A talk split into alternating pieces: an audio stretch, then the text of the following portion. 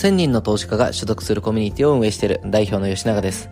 このチャンネルでは会社員の方が気づいていないあなたの隠れた資産を活用して新たな収入を生み出す方法についてお話をしております。さあ、えー、副業の部分でお話をして昨日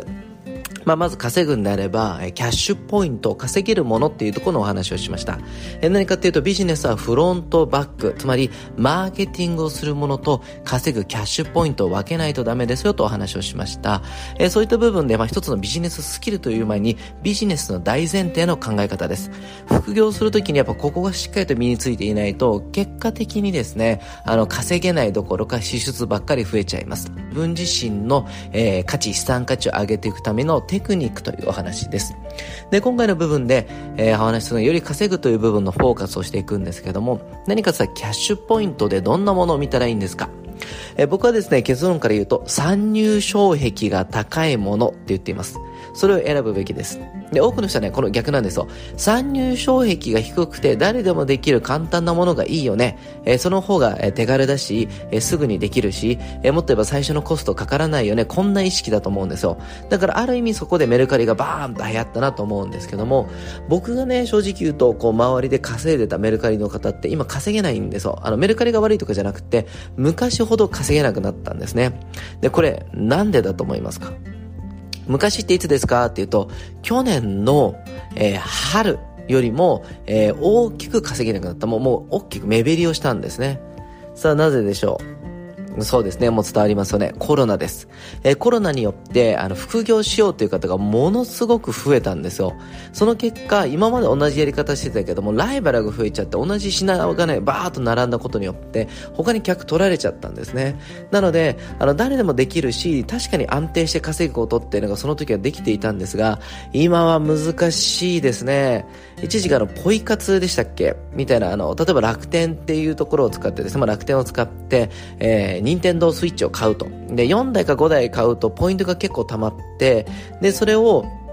え使うとポイントで1台タダで手に入るんですね。って言った時に、この1、2、3、4、まあ5台かなっていうのを買って、えー、同じ価格かもうちょっと1000円ぐらい高く買ってくれるところっていうのが当時あったんですよ。じゃあそこに4台5台売ったけど、最後の1台はタダで手に入ってますよね。じゃあそれ同じように例えば4万とか5万で売ると、えー、結果的にはい5万儲かりましたみたいになるんですよ。で、これが楽天のね、アカウント1個に対してポイントの制限があるっていうことだったんで、まあうまくいけても、まあ月10万稼げるか稼げないかぐらいらいだったんですけど、まあ当時だったら誰でもできて非常にいいものだったんです。でももちろんずっとは続かないですよね。永遠にスイッチ欲しい人がいるわけでもなければ、えー、生産量っていうのも変わってきますしっていうところで、えー、まあ瞬間的なビジネスだったんですよ。誰でもできるけど、すぐに終わっちゃう。こんな感じなんですね。で、ほとんどのビジネスっていうのは、まあ皆さんが飛びつきやすいのがこういうのです。まあ例えばネットワークビジネスっていうのも一つの稼ぐポイント、キャッシュっていうのがあると思うんですけども、僕はね、すごく苦手なんですね。あの、ライバルも多いし、聞いたことあるわって言われるっていうところ、まあ他にもいろんな僕が苦手な理由はあるんですけども、あなたが副業っていう手段で選んだ時に、うーん、ちょっと難しいだろうなと思います。なぜかさ、参入障壁低いから誰でもできるでしょうって言った時、ライバル増えるし、うーん、正直言うと参入障壁低いから単価も低いんですよ。だから、数売らないといけないんですね。いろんなものです。このいろんなビジネス。